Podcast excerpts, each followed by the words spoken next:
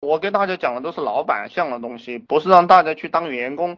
大家问我问题，不要问我微信怎么玩，不要问我 QQ 怎么玩，不要问我呃贴吧怎么样去发帖。很多人的方向都是错的，完全就不会当老板。你问我微信怎么玩，网上视频多的是，还有专门出书的那个不比我讲的好啊，对不对？你问我贴吧怎么推广，你去看那些专业的人写的东西喽。你问我的就是你碰到的问题，我在创业的过程当中碰到了这些问题，给给你解答。呃，这个书上没有的，我告诉你这些东西，就是你也在别那个地方学不到的，不敢公开讲的，就是这种潜规则层次的东西。就比如说我跟你们讲的这些东西，肯定是不能拿到电视台上去讲的，也没有哪个公开出版社敢像我这么讲。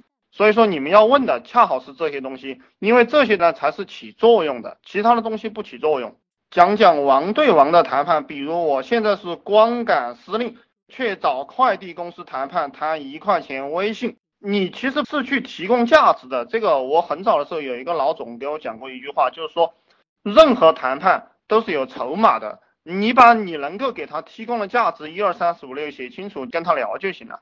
就是说，我们经营企业或者做任何一个生意，你的最终目的就是提供价值。你只管给你客户或者是合作伙伴提供价值就行了，然后设置一个门槛，你要收多少钱。我们经营企业和当老板不是经营管理，再往深的一点讲，也不是经营团队。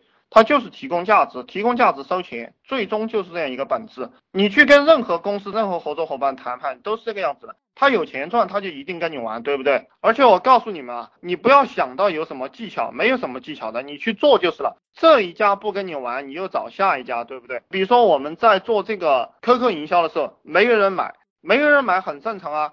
甚至于说一个月都没有人买也没有关系，总会有人买的。我们卖这样一个 QQ 群卖到几千块钱，其他人会相信这件事情能做得成吗？你去给你的同事说，或者你们还在打工的，你说加一个 QQ 群要给个七八千块钱才能加，他不会说你你脑子有问题啊。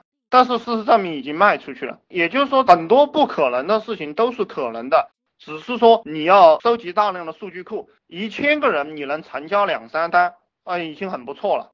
最后你能做到一百个人能成交一两单的话，那么你一年赚个两三百万一点问题都没有，懂吗？一千个人你能成交一两单，这个是最笨的人能做到的。这个是我们做互联网，包括做这个 SEM，做这个 SEO，所有数据统计出来的，就是千分之一二的成交率。你一个人一年一台电脑一台手机赚三四十万是没有任何问题的，就是说你是最笨的人就是这个样子。只要你每天我就不说十六个小时了，你工作十五个小时吧，你没有玩，没有在那里发呆。如果你们有发呆的习惯，尽量戒掉。当你的手不停的动的时候，你就不会发呆了。